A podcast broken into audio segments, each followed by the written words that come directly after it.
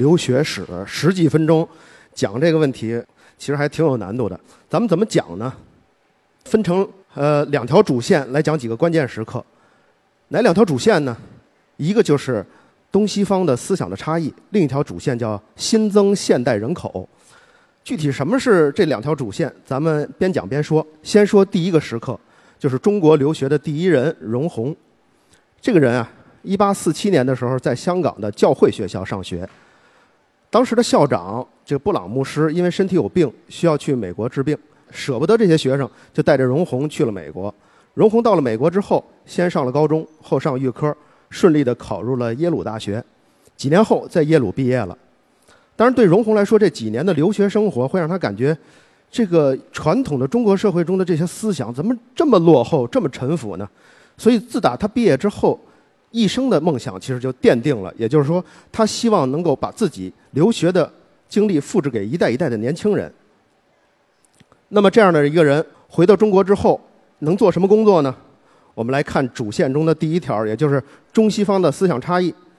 荣闳回到中国之后，先去上海。去海关做一个翻译，干了几年之后，又去香港给洋人当律师。现在我们看，翻译跟律师这个职位怎么样呢？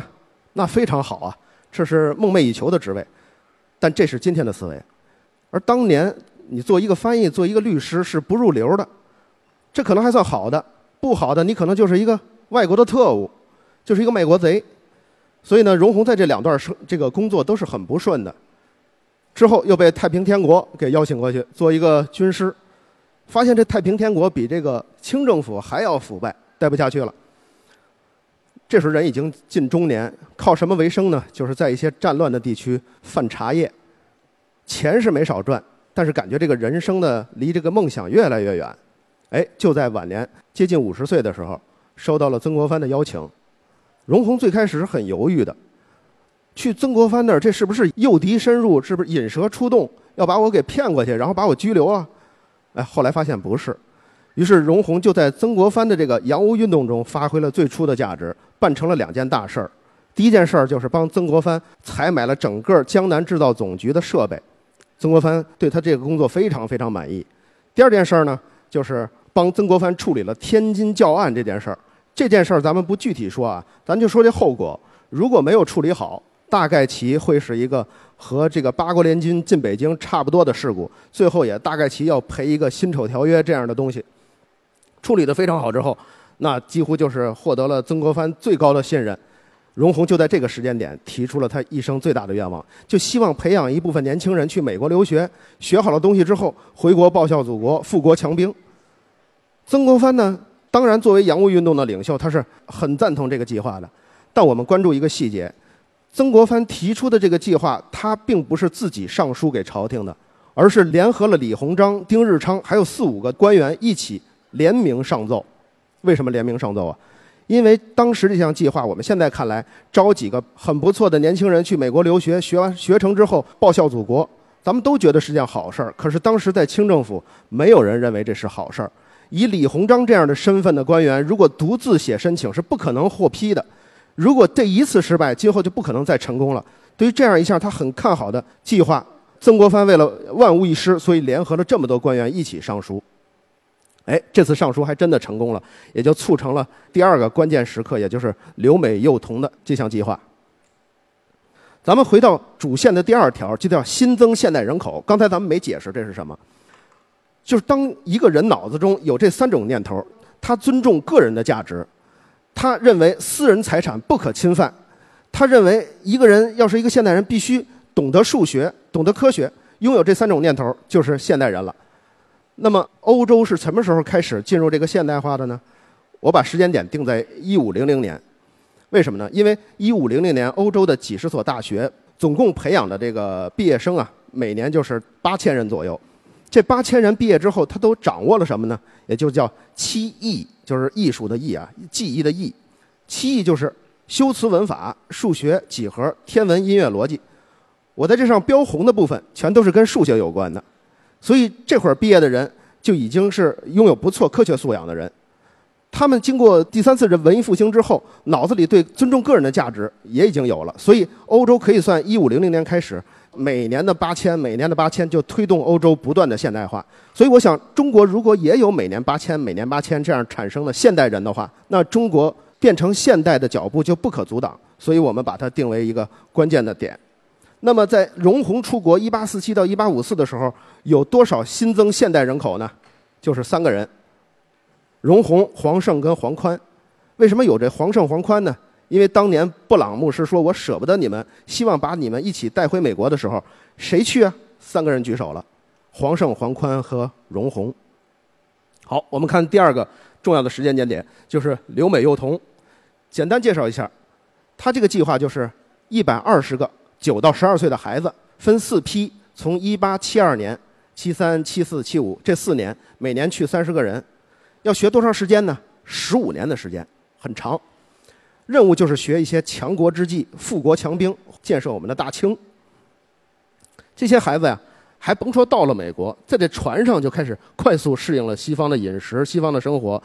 到了美国之后，学习生活，就对西方的知识啊、体育运动啊，非常的感兴趣。而反过来，随着他们不断的适应生活，对原本的那些四书五经啊，甚至是每天都要向皇帝那个方向磕头啊，留这个辫子呀，穿长袍啊，就非常抵触了。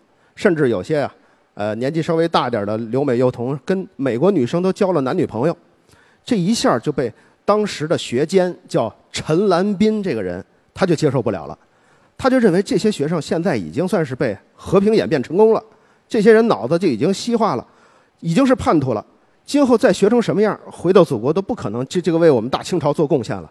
陈兰斌发现这种情况以后，就不断的告黑状，要终止这项计划。终于经过几年的努力，陈兰斌把这个状给告下来了。本来要求是希望是十五年，可是实际到进行到第九年的时候，这个计划就戛然而止。一百二十个人走，回来时候是九十四个人。这九十四个人有三个人是完全毕业的，还有五十个人已经考入了大学，但还没来得及毕业。所以这这算一次我们留学史中的一个小失败。而这些人虽然没有毕业，但也成为了中国。现代化的过程中，一个非常重要的环节。简单介绍到这儿，我们来来看留美幼童中的几个人。这个字比较小，大家看啊，凡是橘红色的字，你看北洋大学第一任校长、清华大学第一任校长、驻美公使、民国的第一任总理，就这些橘红色的字都是留美幼童。还有下面的绿色的字，都是北洋水师或者福建水师的呃舰长或者是帮带大夫。这些人全都是留美幼童的人。好，我们回到这个主线，我们看一看在留美幼童时期中西方思想的差异啊。第一个就说留学，公派留学是不是一件好事儿？现在啊，如果有这样的事儿，那是争破了头去抢的。可当年我们看这个名单，一百二十个人，只有一个人，就是最北方的家乡啊，在最北方的一个人，就是济宁人，就是山东人。除此之外，全都是江浙沪跟两广地区的人。当时中国的北方的老百姓是不认为这是件好事儿的。孩子如果送去了美国，他们担心很可能就会被做成药，哎，比如说把内脏给给给拿出来做成药，所以当时中国北方的人没有报这项计划的。还有呢，这些孩子去了美国之后，他的前途如何呢？哎，在那个年代是很堪忧的。首先就是没有功名。什么叫功名呢？就是我得有秀才、举人、进士，我今后才能在朝廷当官啊。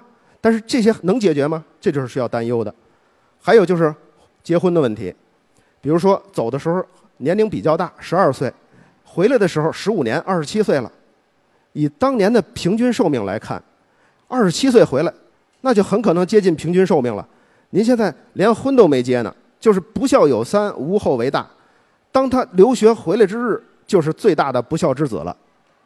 还有，就像这个，你回来的时候，父母就已经是接近晚年了，父亲死。守孝三年，母亲死守孝三年，那这一生还能干什么呢？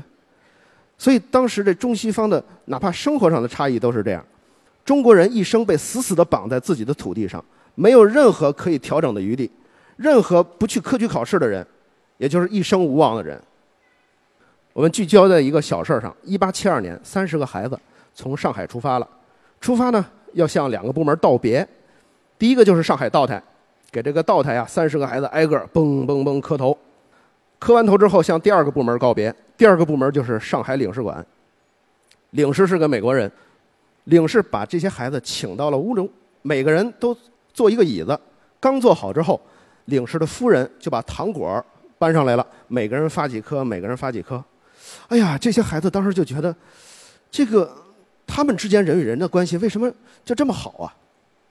所以说，一个气氛或者是一个社会制度的好坏，是不需要一些人先学会什么才能做出正确判断的。这些孩子没有学会什么呃政治啊、历史啊、什么西方的这些科科技，他依然可以判断哪个是好，哪个是坏，并且做这种判断不光是孩子可以做，连一些已经被洗脑多年的老顽固也可以做出正确的判断。比如说，在当时这些老顽固啊，他们的私下交谈中，这个薛福成，这是一个海关的官员。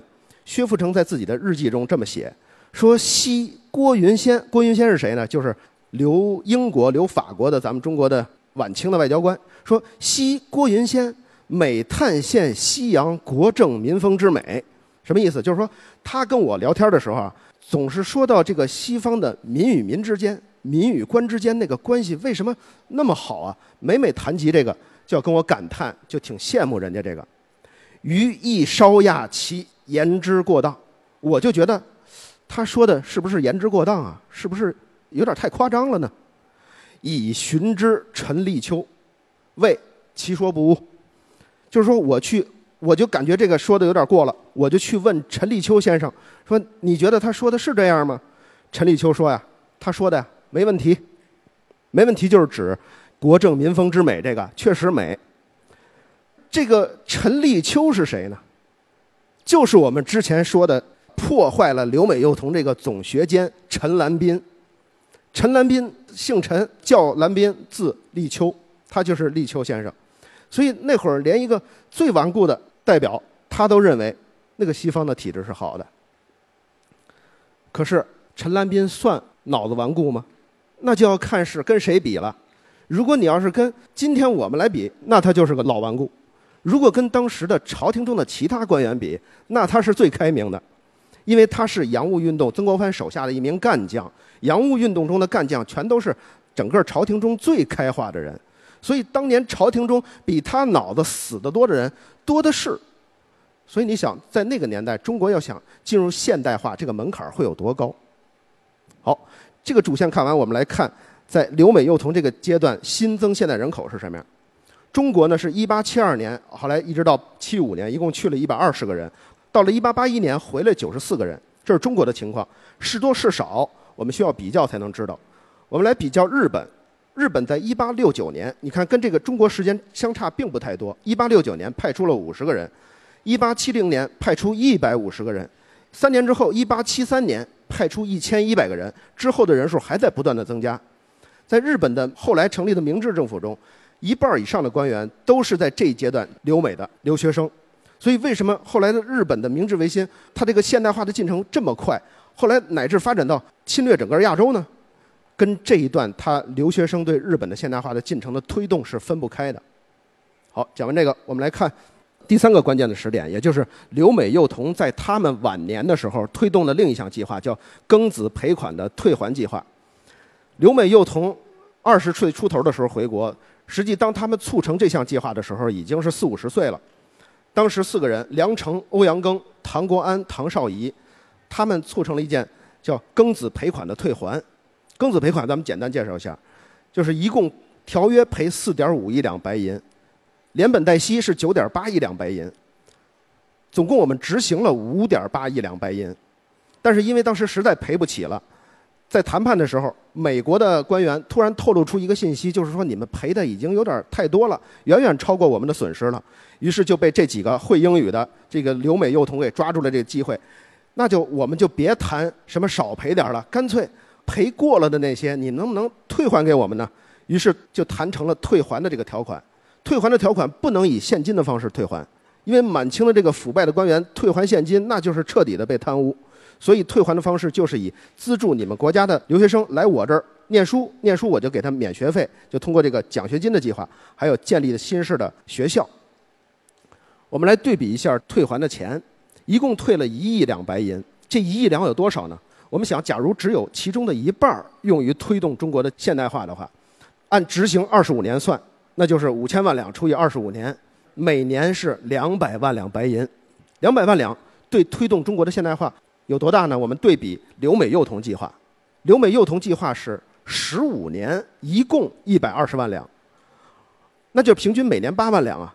所以留美幼童跟庚子赔款这退还两个对比，就是每年二百万两跟每年八万两。所以庚子赔款这个事对中国推动近代化是非常非常巨大的。好，我们再来回到第一个主线，就是在庚子赔款那些年中，中西方思想上的差异。首先，在一九零五年，中国已经废除了科举制度。突然废除之后，这些考生啊，脑子里就把投射的这个标的物从科举变成了。考公派留日的留学生上了，像他们心中就认为留日回来的博士，那就相当于科举考试中的那个探花榜眼、状元似的这样的人物。还有说一个细节，比如说当时去日本坐船去，船已经靠岸之后，半天也不下船，他以为会有那些劳工苦力帮他把行李给抬下去，实际日本并没有这些传统的制度，日本留学的学生连自理能力都没有。这也是为什么后来清华成立预科学校之后，要重点培养这些人的自理能力，否则他去外国话可能都会被饿死的。我们再来看第二条主线，也就是新增现代人口。在庚子赔款这几十年中，我们一共有多少新增现代人口呢？清华呀，呃，自从预科到后来变成一个大学，不断的培养留学生去美国，大概是有两千多人去了美国。而同时，除了去美国，还有去欧洲的，法国是一个大的聚集点。半工半读，说是勤工俭学，两千人左右一共。可是呢，真实情况不是半工半读，而是全工不读，就是没有人读书，全都去工厂干劳工了。所以这些人回来，绝大部分人是连法语都不会的，就更不要提那些科学知识、那些现代化的思想。只有少部分屈指可数的几个人在留法的人真正学成回来的。留法的人虽然这个人数是两千多人，跟呃清华的这个培养去庚子赔款的人是差不多的，但是它的推动作用并不大。还有一个更不可忽视的力量，就是留日。留日的人的总体数量是欧洲加美国的总数的十五倍，但是留日变成了慢慢变成了一个镀金，很多人就去日本半年上一个速成班就回来了，告诉说就是毕业了。有这么一个统计，就是所有留日的毕业生的毕业率大概在百分之八左右。而清华拿着庚子赔款去的人，毕业率在百分之九十左右，所以总的来说，推动中国近代化的最主要的力量就是庚子赔款呢拿着这个奖学金去留学美国的人。我们举一个最有特点的一个人，就是叶企孙。一九一八年拿着庚子赔款留学，师从哈佛大学的布里奇曼，在留学的时候就测了当时最准的普朗克常量。回国之后，二十七岁创立了清华的物理系，三十一岁创立了清华理学院。我下面列的一大堆名字，名字不念了，我们只念他的名号：中国核物理之父，中国卫星之父，中国导弹之父，中国原子弹之父，中国氢弹之父，中国力学之父，中国光学之父。所有这些之父，都是叶企孙的学生。这些什么什么之父，后来去到各个院系、各个大学。他们教出的徒子徒孙，才形成了中国各个学科的学科分支，才这样成熟起来。但是他教的学生中，什么什么什么之父，还不是最好的，还有远远超过这个等级的，是杨振宁跟李政道。除此之外，还有像华罗庚这样的人，是他破格提拔的，只有一个初中学历的人，后来在清华毕业了之后，推荐到了剑桥。特地说一下杨振宁，因为呢，他是占据了一个关键的时间节点，因为从他起。由庚子赔款的留学生推动中国现代化的脚步一下慢了下来。他当时的水平非常高，虽然是博士的身份，但基本是拥有教授级别的知识。一九三八年走，一九七一年回，中间隔了三十一年的时间。我们想，他二十多岁才走的，等到三十多年再回来的时候，已经错过了学术的最高峰。但即便是这样，他也是最早回到中国的。而大部分庚款留学去到美国的人再回来的时候，应该是在一九八零年之后，也就是过了四十二年的时间，他才再次回到了祖国。就算走的时候只是二十岁出头，回来的时候已经没有可以谈得上的价值贡献给中国了。为什么呢？前一段是战乱，美国是不允许拿到博士的博士学位的人回到敌对国。那再往后的几十年呢？咱们知道，中国知识分子在那一段的境遇非常糟糕。就更不可能有什么人去留学了。最后到了今天，我这个图表上统计，二零一八年整个出国留学的人数是六十六万人，其中自费的比例是百分之九十三。那么我们回到这个主题，就是新增现代人口，那会不会超过八千呢？我想一个一一个国体，它如果每年有八千，近代化的脚步是不可能停的了。六十六万走，我想回来怎么也得有个三五十万吧。这三五十万人里，脑子里有没有那三个念头呢？我是比较乐观，我认为有，好几十万里头挑出八千，我认为没有问题。所以我的结论就是，中华民族现代化的脚步是不可能再停止了。历史的车轮滚滚，不论中华民族现在遇到什么样的困难，谁要是挡在这个车轮面前，就会被碾过。而对于我们个人来说，有些同学可能是马上要留学，或者有这种希望，尤其是这些前排的小同学们。今后会有很大一部分人会留学的，还有那些甚至在视频在看着视频的那些已经在留学的人，我们在想，留学只是为了一个更好的工作、更高的收入吗？我想这当然是一个目的，但是放在更大的历史背景下，也就是我们会不会成为这八千人之一呢？也就是我们留学除了有为了个人的利益，还应该想到我们是在为中华民族的现代化而读书。谢谢大家。